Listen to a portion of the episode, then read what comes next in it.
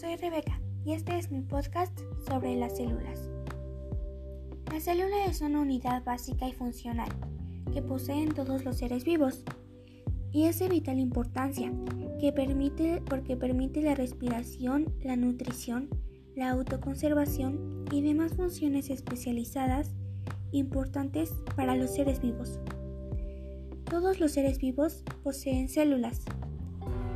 Existen seres unicelulares de una sola célula como las bacterias o seres pluricelulares con más de una célula como los animales.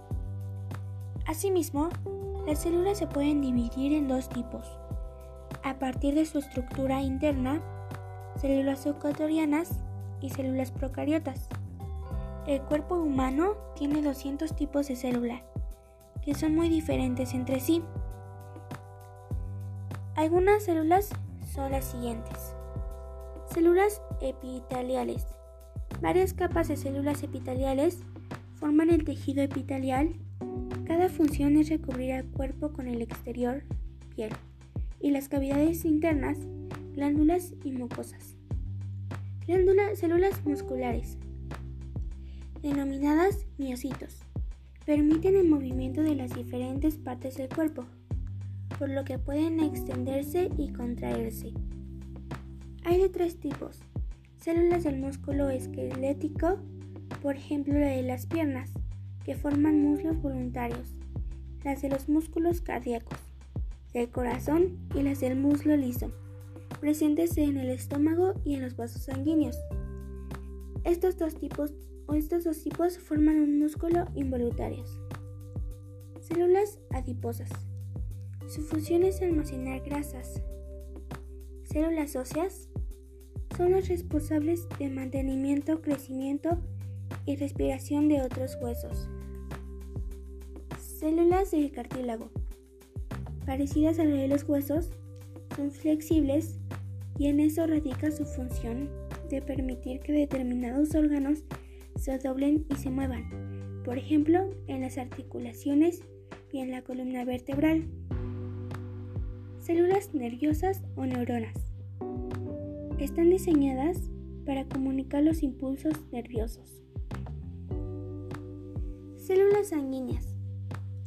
La sangre está formada por un líquido que se llama plasma y tres tipos de célula.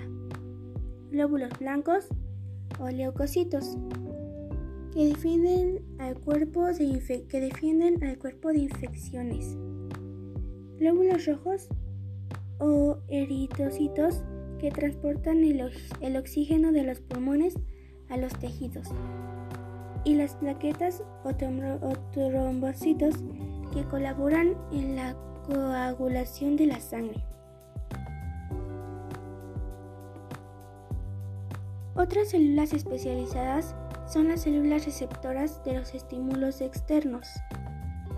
Dicho de otra forma, son aquellas que forman partes, parte de nuestros otros sentidos, tacto, gusto, olfato y oído. La mayoría de las células son microscópicas, es decir, no se pueden mirar a simple vista.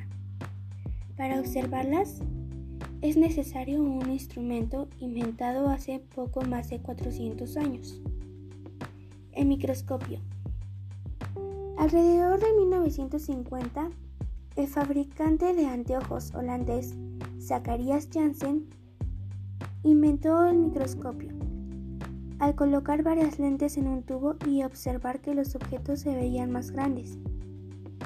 El inglés Robert Hooke utilizó el microscopio compuesto en 1655 para estudiar, de corcho, para estudiar cortes de cocho descubrió unos pequeños poros en la forma, en forma de celda a los que denominó células.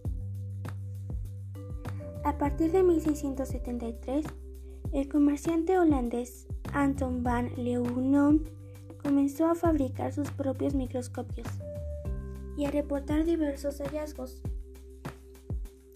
como los glóbulos rojos, los protosarios, las bacterias los espermatozoides.